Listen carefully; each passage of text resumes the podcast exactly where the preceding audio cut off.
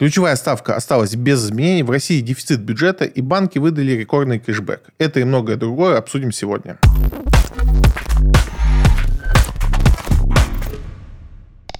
Банк России принял решение сохранить ключевую ставку на уровне 7,5% годовых. То событие, которое мы ждем с нетерпением от Центрального банка, это, собственно, объявление, что они делают с ключевой ставкой. Да, мы, в принципе, не ожидали, что будут какие-то изменения. В преддверии появления новости о том, что ставка не меняется, появились э, какие-то сплетни о том, что Минфин давит на Центральный банк. Мол, хочет, чтобы Центральный банк ставку понижал, но Центральный банк этого не сделал. Правда, потом Минфин сказал, что все это неправда, но так или иначе. В чем история ключевой ставки? Будем об этом периодически говорить и напоминать, что, в принципе, экономика так или иначе зависит от того, какая у нас ключевая ставка. Как это работает? Чем ниже ставка ключевая, соответственно, тем дешевле банкам брать э, деньги у Центрального банка, давать их в кредит. Соответственно, чем ниже ставка, тем дешевле кредиты, в том числе для населения. С помощью ключевой ставки можно регулировать в том числе спрос. То есть, когда у нас появляются дешевые кредиты, обычные люди их берут, предприятия их берут, вкладывают в бизнес, потому что бизнес приносит, ну, условно говоря, там 10% годовых, а у вас там ставка ключевая 2, и вам очень выгодно брать кредиты, на эти кредиты что-то открывать. Соответственно, когда у нас получается другая проблема, такая как инфляция, ключевая ставка поднимается, и для того, чтобы как раз люди перестали много тратить, э, сокращали свои какие-то безумные траты, немножко успокоить экономику, вот эта регулировка ключевой ставки, она как раз дает некое управление экономикой в нашей стране. И, соответственно, что еще для нас, как инвесторов, важно по ключевой ставке понимать, что от этого зависит в целом э, ситуация с облигациями, потому что на, на облигацию это первое, на что влияет э, ключевая ставка. Как это работает? К примеру, у вас есть облигации, которые приносят там, 10% купонного дохода. И как понять, много это или мало? Все зависит от того, какая ключевая ставка. Если при этом ключевая ставка 20, и условный депозит в банке э, дают людям 18%, а ваша облигация приносит всего 10, то это для вас в моменте это не очень хорошая облигация. Скорее всего, она упала в цене, вы ее не сможете продать. Да, вы можете дождаться номинала, но вы теряете деньги, потому что когда банк дает 18% годовых, а ваша облигация 10, ну, такое себе. И совершенно обратная ситуация с этой же облигацией будет, если ключевая ставка будет не 20, а 2. То есть при ключевой ставке 2 депозиты в банке будут там в лучшем случае 4, и, соответственно, ваша облигация, которая приносит 10, выглядит просто чудесно и прекрасно. По сути, у нас такие ситуации периодически возникают на рынке с облигацией именно в зависимости от того, как двигается ключевая ставка. Бывают разные перекосы. Допустим, сейчас можно найти замещающие облигации того же «Газпрома», которые дают 7% доходности, но в долларах, что бывает очень редко. Обычно долларовые облигации приносят сильно меньше, там, в районе 4%. Но вот из-за таких движений особенно резких, в том числе, которые происходят сейчас на Западе с ключевой ставкой, такие моменты иногда появляются. И, в принципе, при работе с облигациями мы обычно так и делаем, что на высокой ставке мы облигации набираем, потому что когда ставка будет снижаться, эти облигации подорожают. И, по сути, все стратегии в марте, когда у нас ключевая ставка была там за 20, и банковские вклады за 20 было, все, кто понимал эту структуру, набирали облигации федерального займа. Ну, в принципе, там других облигаций в тот момент не было. Ну, на рынке они были, новых выпусков не было. Так вот, э, набирали ОФЗ и, в принципе, зарабатывали там по 30-40% за 3-4 месяца. То есть мы очень быстро перешли от шага там 20% ставка к 9%. И вот это изменение ключевой ставки, оно, конечно, тут же отображается на цене облигации. Что касается акций, на них это в меньшей степени работает, но, естественно, чем ниже ключевая ставка, тем лучше всегда для бизнеса. Мы об этом говорили чуть раньше, потому что у бизнеса появляется больше возможностей получать дешевые деньги, на эти деньги развиваться, так скажем. И второй момент, это больше к российской части фондового рынка относится, что чем ниже ключевая ставка, тем интереснее становятся дивиденды. Так как дивидендная доходность акции, она, мы ее понимаем, она там от 8 до там, 13%, в средних в этом коридоре мы ходим. Так фондовый рынок устроен. И поэтому она не будет ни больше, ни меньше. Сильно больше или сильно меньше она не будет. В зависимости от того, какая ключевая ставка, и в зависимости от того, сколько дают депозиты, дивидендная компания становится более интересной или менее интересной, потому что ну, процент дивидендов практически не меняется, он ходит вот в этом коридоре. И при низкой ставке, конечно, дивидендная компания становится супер интересной, все начинают покупать и радоваться. И при высокой ставки дивидендные компании, конечно, не интересны, потому что уровень того дохода, который не приносит дивидендами, мало кого интересует, когда банковский вклад приносит сильно больше. Вот э, такая история с ключевой ставки. И опять же, периодически буду об этом рассказывать, потому что вот, э, мне кажется, я уже два или три раза, может быть, не так подробно, но рассказывал о том, как ключевая ставка влияет на нас лично и на инвесторов в целом. Но периодически эти вопросы возникают, поэтому я не устану повторять, можете обращаться с этим. США не станут вводить санкции против Индии за покупку российской нефти. О чем история? И у нас было очень много переживаний по поводу вторичных санкций на те страны, которые нашу нефть покупают. Напомню, что та же Индия, которая раньше нашу нефть не покупала, почти в 40 раз увеличила закупки нефти из России. И первый вопрос, который на фоне этого появлялись, а не забанит ли Индию за такое поведение? Да, Китай классически много покупал, он стал покупать больше, но он уже находится в положении, когда он немножко там спорит с Америкой про то, что он может делать, а что нет. Индия в этом плане, она политична, всегда стояла в стороне, все хотят, чтобы она там на их сторону переметнулась, но Индия как бы больше э, сосредоточена на своих внутренних проблемах, поэтому как-то не участвует в каких-то крупных альянсах. И вот Индия начинает очень-очень много покупать нашей нефти, и все распереживались, что вот сейчас на Индию на, наложат какие-то новые санкции, она передумает, и нам совсем некому будет продавать нефть. Правительство американское сформулировало мысли по этому поводу и сказало, что на Индию никаких санкций не будет из-за того, что она покупает российскую нефть. И, по сути, все очень логично. Основная цель американцев – сделать две вещи. Это оставить количество нефти, которое в мире производится, на том же уровне, но при этом сократить доходы российского бюджета от продажи нефти. И то, что сложилось сейчас, всех устраивает. То есть мы продаем с дисконтом нефть в Индию, Индия нефть перерабатывает и продает.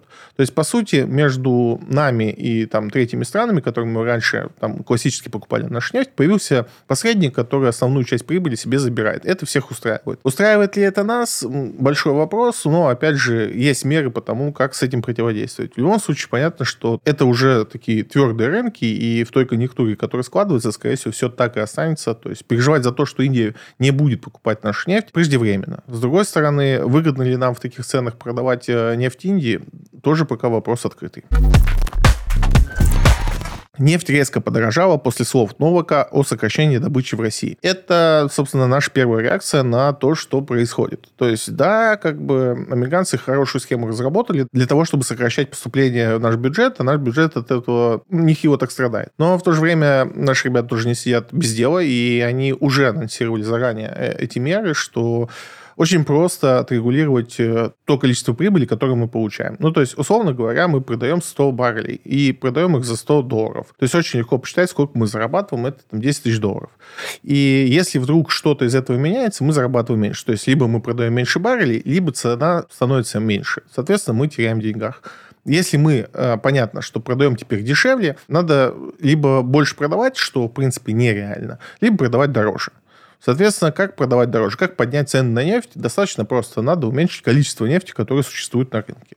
И сегодня на 500 тысяч баррелей в сутки сокращаем добычу. Это, конечно, капля в море. Мы добываем от 10 до 11 миллионов баррелей в сутки. Поэтому там 500 тысяч – это не очень глобальное сокращение. Вряд ли оно прям зафиксирует это как-то в цене сокращения, потому что, ну, такой объем нефти очень легко нарастить где угодно, в каком-то государстве, которое немного добывает нефти, оно может самостоятельно нарастить такой объем. Это скорее сейчас просто такое показательное выступление, что мы вот можем и так. Эта мера обсуждалась много раз, она тоже неоднозначная. Нельзя сказать, что это прям классное решение, но в условиях того, что складывается, наверное, других решений хороших нет. В принципе, сейчас такая ситуация с нефтью, что нету ну, глобально нет чего выбрать. Ты не выбираешь из хорошего и плохого решения. Ты выбираешь из кучи плохих решений.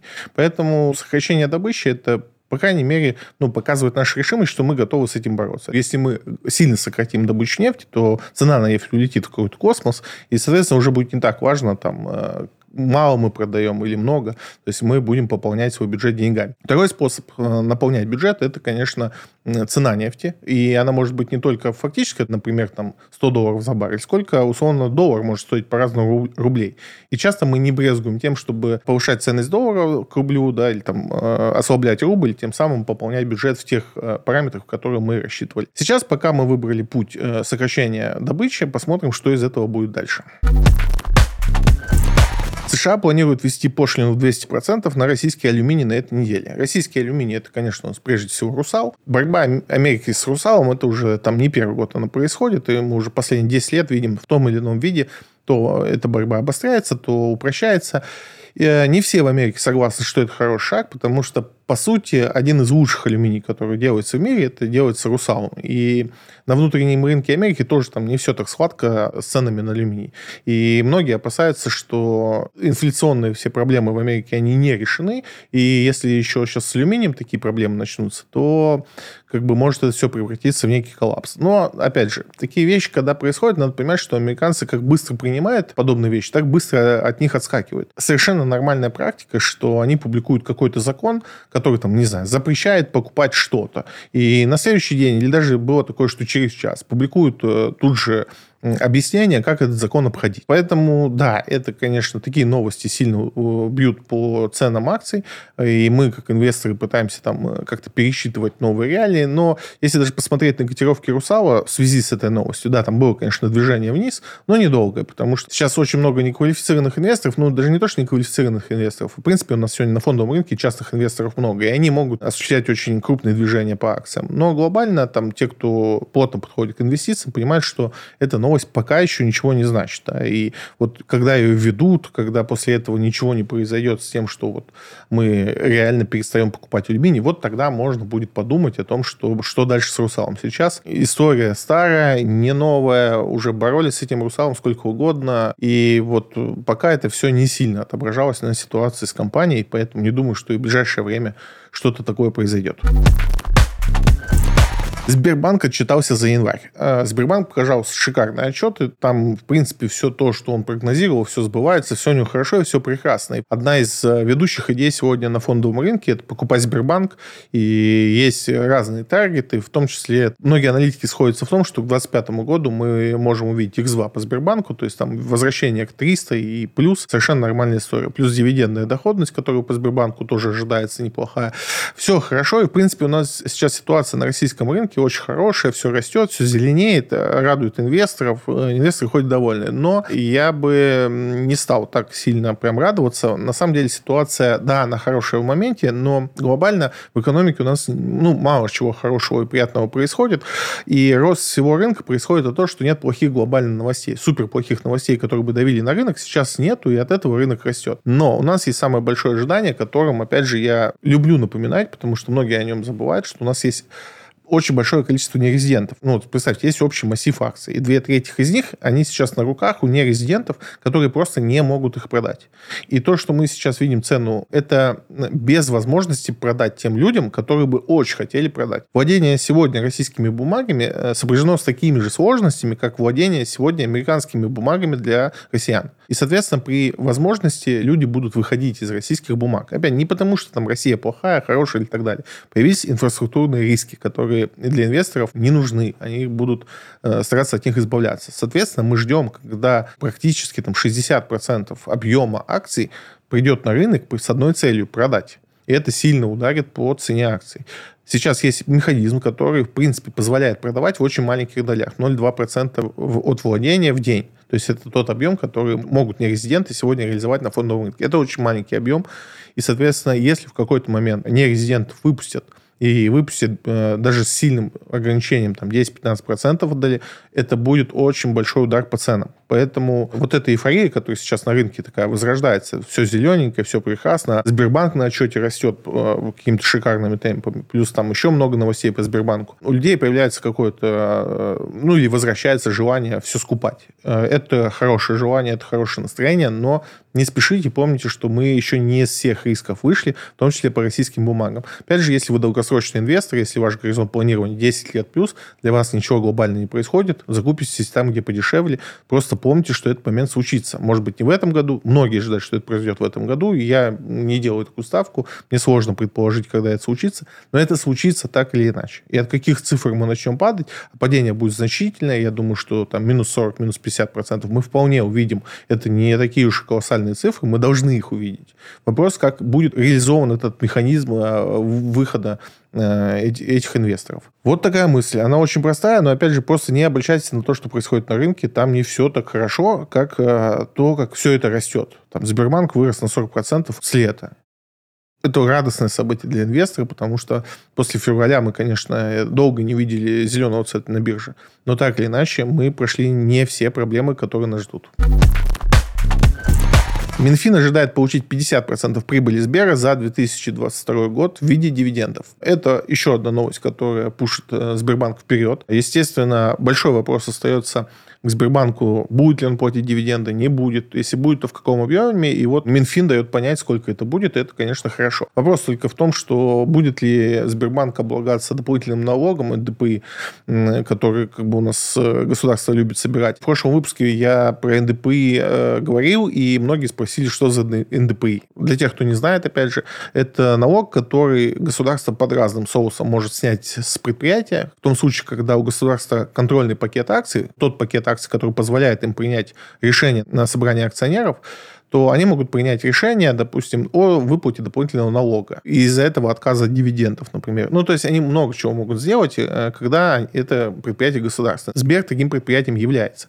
И, допустим, если с «Газпромом» эта ситуация выглядела так, что государство взяла себе налогом ту сумму, которую «Газпром» должен был заплатить дивидендами, а потом еще столько же заплатила дивидендами, то есть, по сути, на два раза взяла дивиденды, то ничего не помешает сделать то же самое с Сбербанком. Или, допустим, забрать эти деньги у Сбербанка, которые он планирует выплатить на дивиденды, э, как налог, а дивиденды не выплатить. Так государство делает. Это происходило и с э, столеварами, это сейчас ждет Алрос, уже утверждена эта сумма. Это забиралось у Газпрома, и, собственно, инвесторы опасаются, что это же произойдет со Сбербанком. Насколько это реалистично, мы не знаем, но, собственно, когда Минфин говорит, что все-таки он ждет дивидендов, то, возможно, э, Сбербанк избегает ситуацию с НДП. И, в принципе, на следующий год ситуация такая, что многие аналитики говорят о том, что большинство компаний заплатят э, дивиденды, именно потому что государство в таком виде хочет получить от них деньги. А деньги государству очень нужны. Да, как бы это будет классно, если это так будет, но опять же не стоит забывать, что в России бывает по-разному. Если вы рассчитываете на дивиденды, опять же мы говорили об этом в прошлом выпуске, почему-то тоже не все это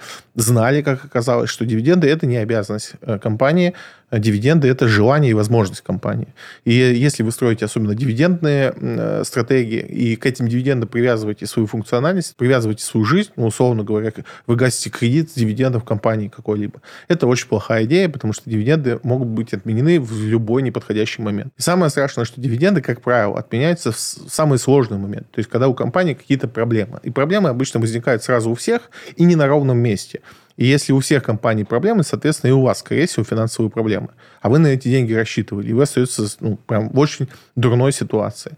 Это, опять же, к разговору о том, что нельзя надеяться на дивиденды. В самый неподходящий момент эта стратегия вас подведет, потому что дивиденды не заплатят именно в самый плохой момент, в том числе для вас они самые хорошие. Понятно, что если там компания не заплатила дивиденды, когда у всех остальных все хорошо, вы можете этого даже не заметить. Но это произойдет, и произойдет массово, когда будет все плохо. И, скорее всего, кто в этой дивидендной стратегии живет, он, э, ну, там, прошлый год, 22 вот они, собственно, должны были прочувствовать всю боль, которая так, подобная стратегия может дать. Об этом просто надо помнить и знать, и не строить на этом свои стратегии. Если вы живете с фондового рынка, если вы зарабат... Ну, хотите получать там cash flow, то есть как, как некую зарплату, это могут быть только бумаги с загарантированной доходностью. Это у нас облигации, других бумаг у нас не существует. Да, у нас есть там более-менее надежные фонды недвижимости, но там тоже есть проблемы. И если в этот раз у этих фондов не было проблем, они платили, даже когда биржа была закрыта, все равно дивиденды выплачивались. Но это не значит, что в следующей истории этого не произойдет, потому что, условно говоря, какая-нибудь новая пандемия специфическая, и у них не будет просто арендодателей, им нечего будет вам платить, и еще будут образовываться долги, поэтому это тоже не супернадежная стратегия. Ну, опять же, это фондовый рынок, здесь ничего супернадежного в принципе и нет. Инвестхаб СПБ биржи в Казахстане могут запустить в течение одного-двух месяцев. Очень странный заголовок, но я объясню, в чем история.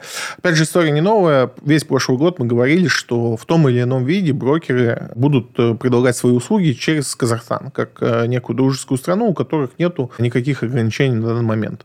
И в каком виде это будет реализоваться, было до конца непонятно, и как бы много обсуждений было, много вариантов того. Кто-то хотел там открыть просто свой офис, э, вот э, и так далее. Тому Теперь как бы мы приближаемся уже к намеченному. Э, Санкт-Петербургская биржа открывает там по сути, свою биржу, но как бы там в, немножко в другом виде, немножко по-другому. Суть такая, что у нас появляется э, доступ к иностранным бумагам без ограничений и с отсутствием рисков, которые у нас сегодня есть в России. Как это будет в итоге реализовано, пока рано судить, посмотрим. Осталось буквально пару месяцев, опять же, по заявлениям из пресс-релизов. Это значит, что через два месяца мы уже получим такие доступы. Я думаю, что, как всегда, там одни из первых подключат это какой-нибудь Тиньков, ну а там дальше по накатанной подключат все остальные э, брокеры. Стоит ли на первых порах лезть туда, переводить туда свои активы иностранные, покупать иностранные акции?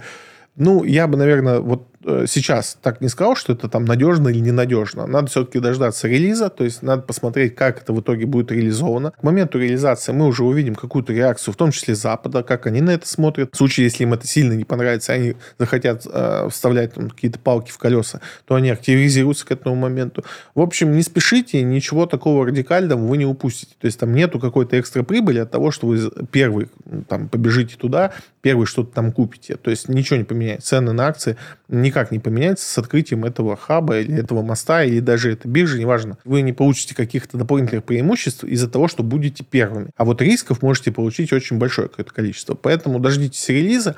А, я думаю, что на момент релиза многие, кто серьезно занимается инвестированием, так или иначе посмотрят, как это организовано, какие там есть риски. Мы все вместе на это посмотрим, сделаем какой-то анализ. Уже будет какое-то принято решение, стоит вообще этим пользоваться или нет, насколько это все надежно и как с этим всем а, жить. А, пока, ну, вот прям планы на то, что прям первым бежать туда, я бы не строил.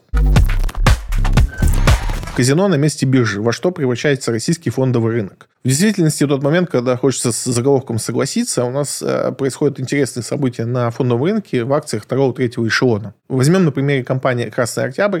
Э, акция, которая там не нужна была еще пару месяцев назад никому, сейчас показывает какие-то сумасшедшие росты лучше Теслы. И, собственно, многие задались вопросом о том, что происходит, потому что, естественно, это не выглядит нормальным. Есть много мнений о том, что происходит. А одно из самых непопулярных это то, что какие-то большие инвесторы покупают нужные компании, но не выглядит это так, потому что, да, там огромные объемы в день торгуются. Иногда там э, тот же Красный Октябрь покупает больше, чем Роснефти за день. Да, это как бы очень странно, потому что в обычный день даже 10 акций Красного Октября достаточно сложно купить, потому что там никто им не торгует, и их на рынке просто не представлено. Там маркетмейкеров особо нету. А тут вот такая вот история все вдруг решили покупать Красный Октябрь. Скорее всего, причина в том, что это какая-то все-таки направленная э, история. Есть такая стратегия запампить, то есть поднять, э, искусственно разогнать цену акций, чтобы потом по супервыгодным ценам это все продать. Э, я, и как и Центральный банк, как и большинство инвесторов, советую вам в этом не участвовать, потому что если вы не организовываете эту схему, она, кстати, противозаконна, и если вас поймают на этом, вас посадят в тюрьму. Э, так вот, если вы просто видите то, что происходит, то есть видите какие-то безумные росты в том же Красном Октябре, и там, на самом деле, еще ряд компаний, кто в этом участвует, и хотите на этом проходиться и заработать, будьте осторожны, скорее всего, зарабатывать будут об вас, а вы будете тот человек, который это все профинансирует части. Центробанк начал уже вмешиваться в ситуацию, что-то там меняет и делает, но у нас ситуация такая, что у нас сейчас там до 80%, а в некоторых бумагах до 95% это частные инвесторы. Мы к такой ситуации не привыкли, и мы не привыкли привыкли и в Америке к такой ситуации, и не в России. То есть обычно все-таки есть крупные инвесторы, которые так или иначе удерживают рынок на плаву. Но это не мешает никогда. У нас была история с GameStop, который частные инвесторы даже в Америке, со всем учетом того, что там все это сильнее зарегулировано, сильнее все отрегулировано, но ничего, там сначала GameStop гоняли, потом гоняли Nokia, потом э, кинотеатры и так далее. Это возможно на любом рынке, для этого нужна там слаженная работа большого количества людей, и не всегда с большими деньгами. Но участвовать в этом, это очень очень высокий риск, поэтому, ну, я бы на месте обычного человека в этом не участвовал. Но если вы там любите э, нет-нет играть в казино, ну, попробуйте, может быть, именно вам повезет.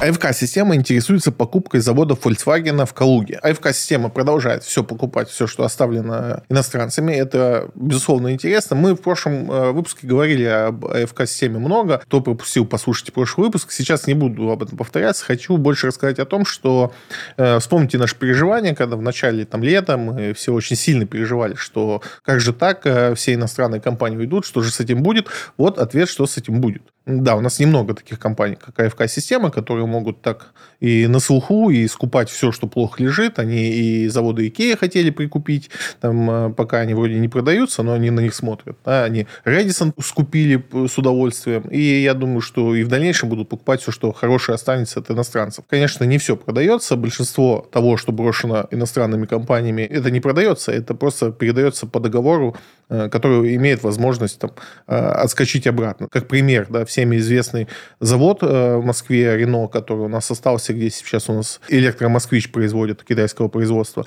Так вот, э, этот завод, он ушел за 1 евро и, в принципе, по договору, который позволяет в течение 10 лет компании вернуться и получить все то, что она оставила обратно. Поэтому большинство, конечно, предприятий именно так уходит, но что-то действительно продается, и это то, что продается, долго не лежит. То есть у нас пока еще не было, ну или я не встретил такой проблемы, что что-то иностранцы оставили, и это бы не нашло нового владельца в России. Я считаю, что это очень крутая ситуация для нас, и мы должны ею максимум воспользоваться. Чем больше мы сможем за бесценок забрать себе ценных активов, тем лучше. Да, отчасти я согласен с мнением, что не всеми ими мы сможем правильно распорядиться, потому что у нас просто нету людей, обученных обученных там, с этим производством работать, а те, которые там работали раньше, возможно, их там не устроят какие-то новые условия, или они уже ушли на новое место и так далее. И мы не сможем так легко заменить там рабочую силу на тех местах.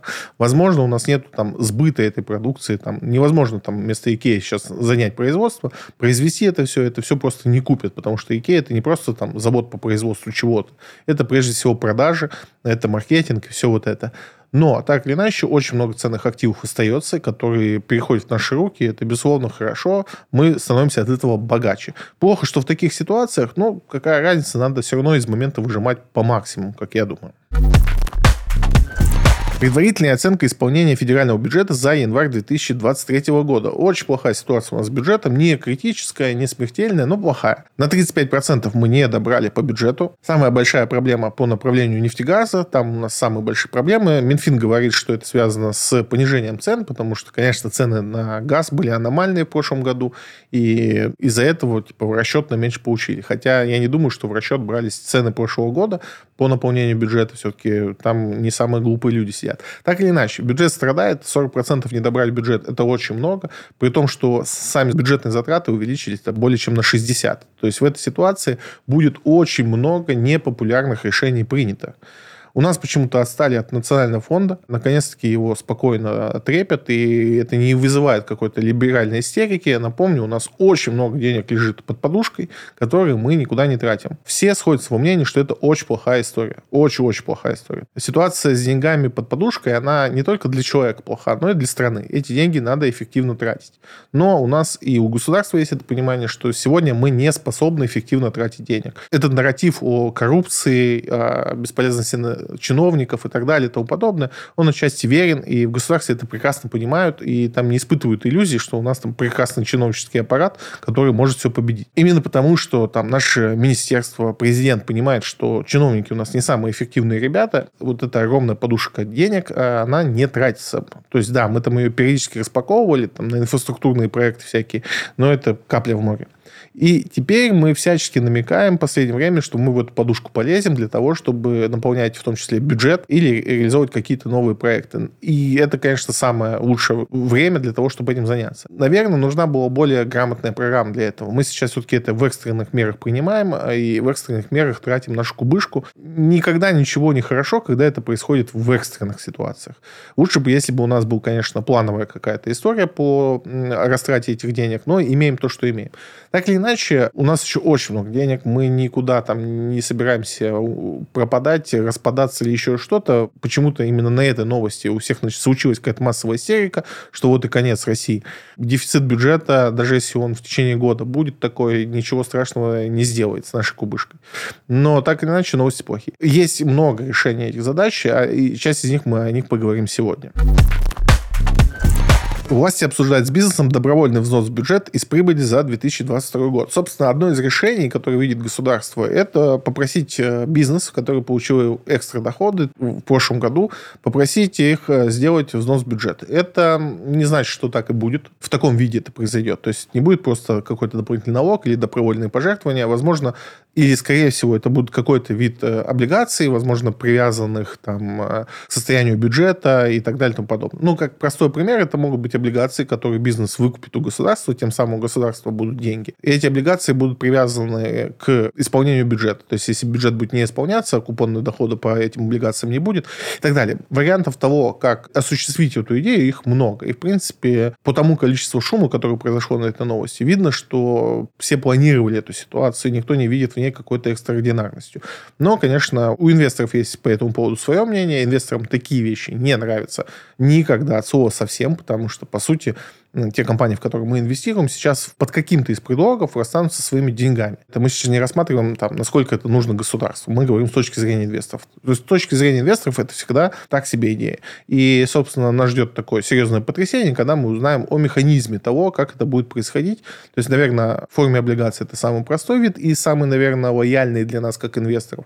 Ну и в форме НДПИ или просто пожертвований, наверное, самый тяжелый, который бы мы не хотели увидеть.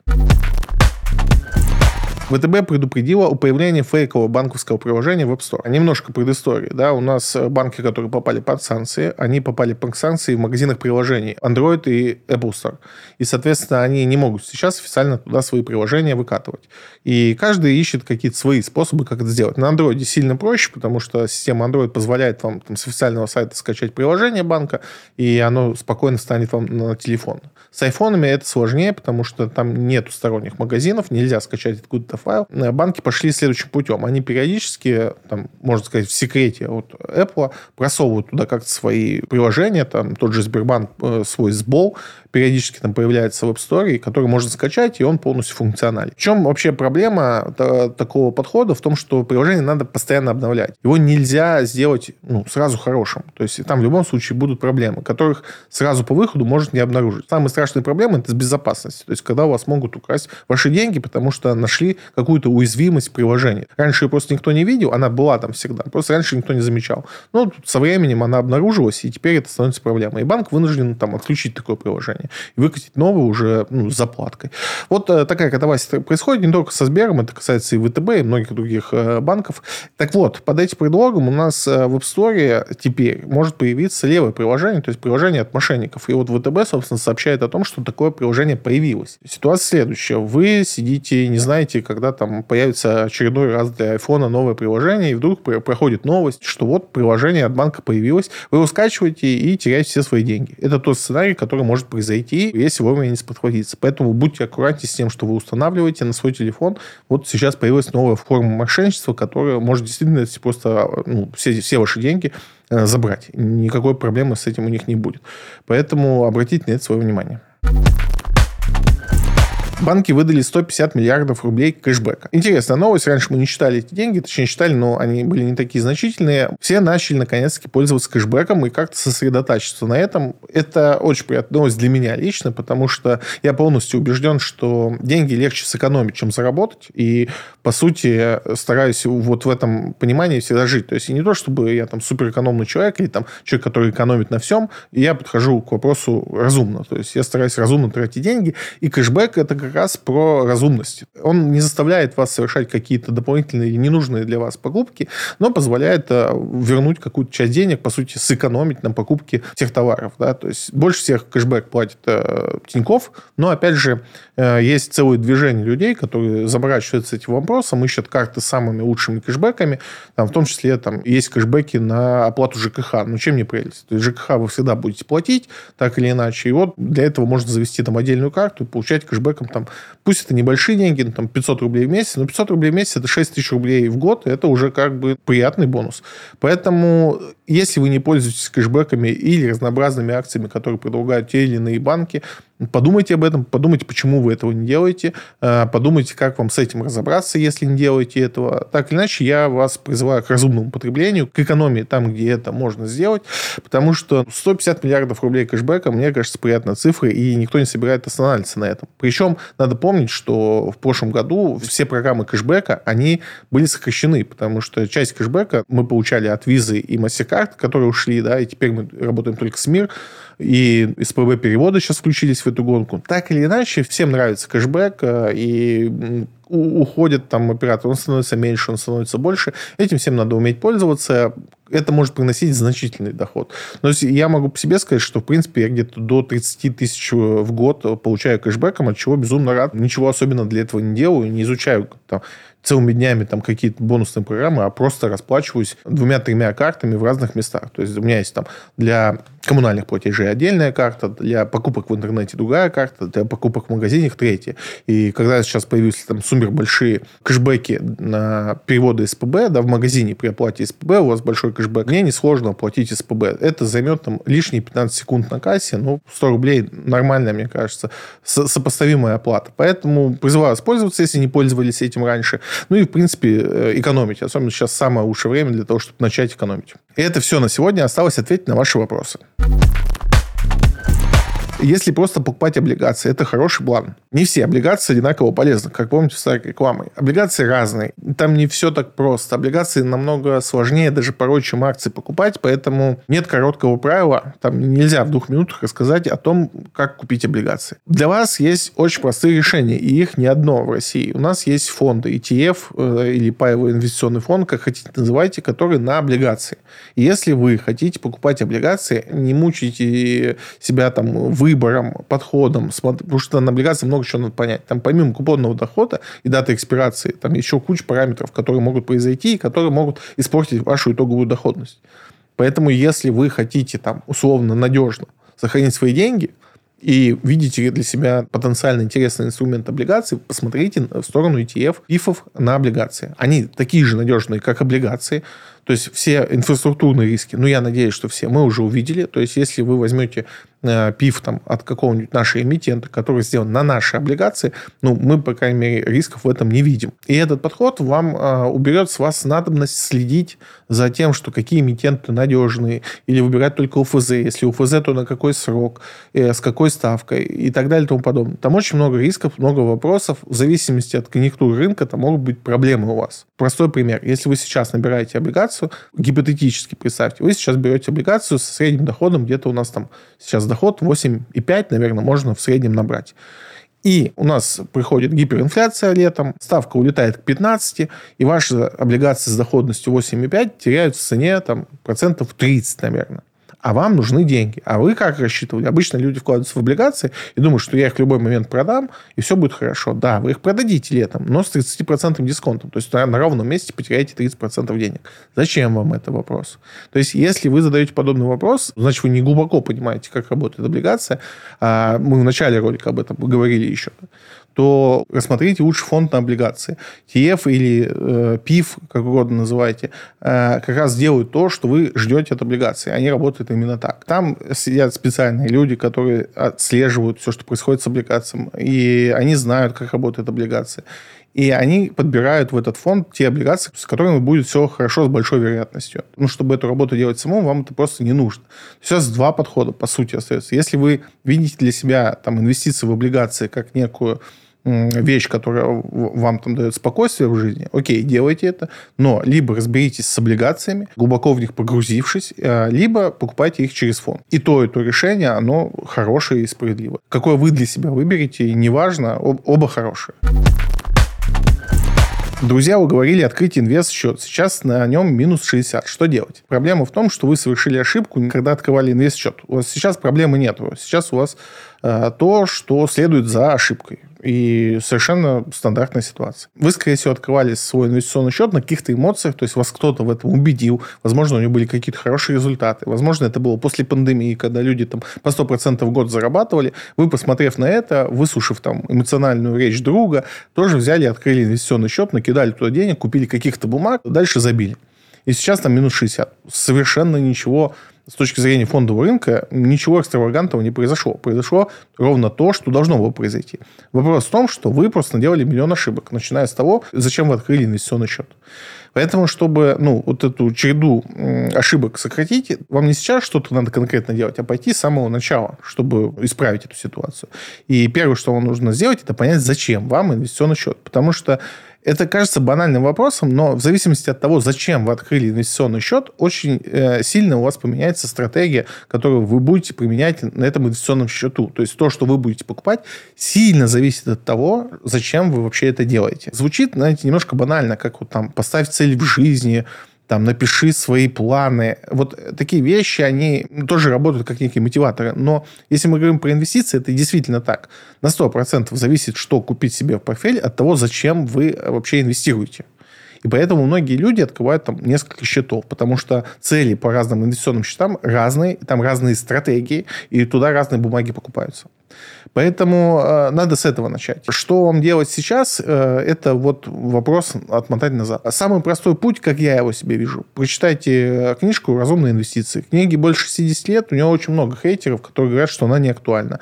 Но, поверьте, все люди с головой на плечах считают э, эту книгу там, Библией инвестиций. Начните с нее, она неинтересная, а ее тяжело читать. Она написана очень сложным языком, но в целом ничего другого вам не нужно. Никакие ни курсы, ни какие-то там образования эти получать и так далее. Вот этой книги вам будет достаточно, чтобы знать все о фондовом рынке. И вот после этого, э, я думаю, у вас такого вопроса не останется. Во-первых, что вам делать? Все у вас будет хорошо, возможно, вернетесь, потом еще и расскажете, что вы в реальности решили делать теперь с этой ситуацией. Есть инвестиции в монеты, в вино, разделение квартир на студии и так далее. Как вы относитесь к таким инвестициям? Не считаю, что разделение квартир на студии – это инвестиции, это ближе все-таки к работе, потому что это достаточно тяжело выбрать необходимый объект, который там в дальнейшем будет хорошо сдаваться, чтобы этот объект можно было переделать под студии, потому что законодательно там тоже не все так просто. Нельзя взять и сделать три новых мокрых точки, условно говоря. Если у вас нету хороших рабочих или вы не понимаете там процесс стройки, ремонта, то вы попадете на деньги деньги, и не будет у вас там никакого инвестиционного дохода и так далее. Это достаточно сложная штука. Назвать это инвестицией сложно. Но и говоря там о монетах или вине, тут тоже очень много подвохов. Надо во всем этом очень хорошо разбираться. Если у вас есть экспертиза в чем-то, то, конечно, эти виды инвестиций для вас. Ну, к примеру, там, и меня затягивают такие споры, что вот там я на недвижке зарабатываю больше, чем ваш фондовый рынок может там что-то дать.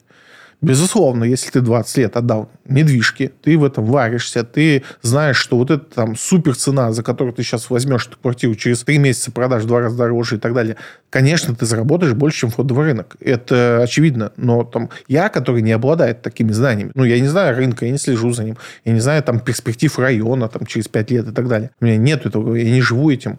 То я не могу сделать такую покупку. Я могу случайно такую покупку сделать, там, не знаю, друг по каким-то причинам продавал бабушкину квартиру в два раза дешевле. Я случайно купил, а потом продал, вот заработал. Но это случайность, это не про инвестиции. Опять же, если вы там всю жизнь занимались монетами, это было ваше хобби, или вы там работали в монетном дворе, заодно там разбирались в старых монетах, или вы работали сомелье всю жизнь, понимаете в вине, Конечно, вы можете на этом всем заработать. Но если вы этим не занимались, и вдруг такие, так, начну инвестировать в вино, вы даже материала не найдете об этом. То есть я даже не представляю, где можно сейчас, правда, научиться хорошо инвестировать в вино.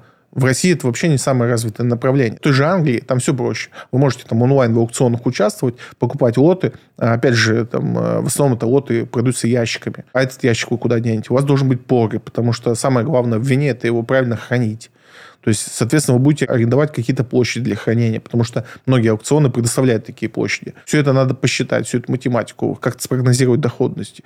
Я знаю, что на вине люди зарабатывают много на инвестиции в вино. Но это вообще ну, другой мир для меня. Если для вас это не так, если вы все это знаете наизусть, ну-ка, почему бы и не инвестировать в вино? Ну, я знаю поверхностно этот рынок, да, и никогда в жизни туда не сунусь, потому что, ну, я, правда, не понимаю, как там это все работает, как посчитать доходность и перспективы всего этого. Но это не отменяет того, что это может быть хорошая инвестиция. Поэтому я отношусь к любым инвестициям хорошо. Я много раз говорил этот тезис, что фондовый рынок не панацея, он не для всех, и что для него не хватит базовых знаний. То есть, если вы не используете мою любимую стратегию индексного инвестирования, где вам, правда, можно ничего не знать, но даже она, если вы не разбираетесь в том, что вы делаете, да, вы будете делать неправильные движения. Очень люди продают много на падениях, думают, что надо выходить, и это самое страшное в этой стратегии. Но глобально, да, она простая, в ней можно легко заработать, там, не прикладывая сильных усилий. Но сказать, что можно прийти без понимания, без знания на фондовый рынок, что-то заработать, нет.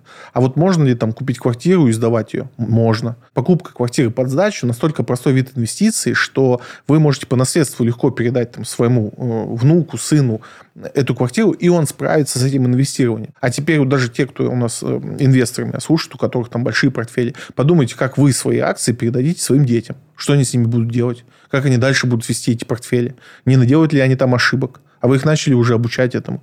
То есть фондовый рынок это не значит, что вот только фондовый рынок. Нет, это далеко не так. Но при этом, если вы хотите быстро собирать капитал, ну, то есть Э, есть же разница в доходности. Доходность недвижимости, если вы, опять же, не обладаете какими-то суперзнаниями, ну, дает 4-5% годовых. Сегодня можно такую доходность на фондовом рынке в долларе получить в надежной облигации от «Газпрома» на 11 лет вперед. А 6% доходности есть только, наверное, если мы сейчас в валюте возьмем, ну, может быть, в каких-то эксклюзивных лотах в Дубаях в недвижимости. Может быть, можно найти такую доходность. А у нас она лежит на фондовом рынке, никому не нужна. Вот прямо сейчас лежит, и, пожалуйста, даже она 7% сегодня дает акция, но до НДФЛ. Вы еще заплатите НДФЛ. Но вы же можете это взять на ИИС и тогда не платить НДФЛ. То есть э, таких нюансов э, я знаю много, потому что я живу на фондовом рынке. И наверняка человек, который живет на рынке недвижимости, знает такие же нюансы в недвижимости. Вот об этом разговор. А так, ну, куда бы вы ни инвестировали, в любом случае хорошо. Я уже рассказывал, что знаю человек, который инвестирует в Лего. Для меня вообще немыслимая штука. Но он на этом умудряется зарабатывать, и даже неплохо. Поэтому вопрос не во что вы инвестируете, а главное, чтобы вы в этом понимали. И достаточно на глубоком уровне, и тогда все у вас будет шикарно. Это все на сегодня. Не забудьте подписаться на мой телеграм-канал. Там происходит много интересного. Мы проводим эфиры. Там можно задать любой вопрос, даже самый глупый. Ну, а мы с вами увидимся на следующей неделе.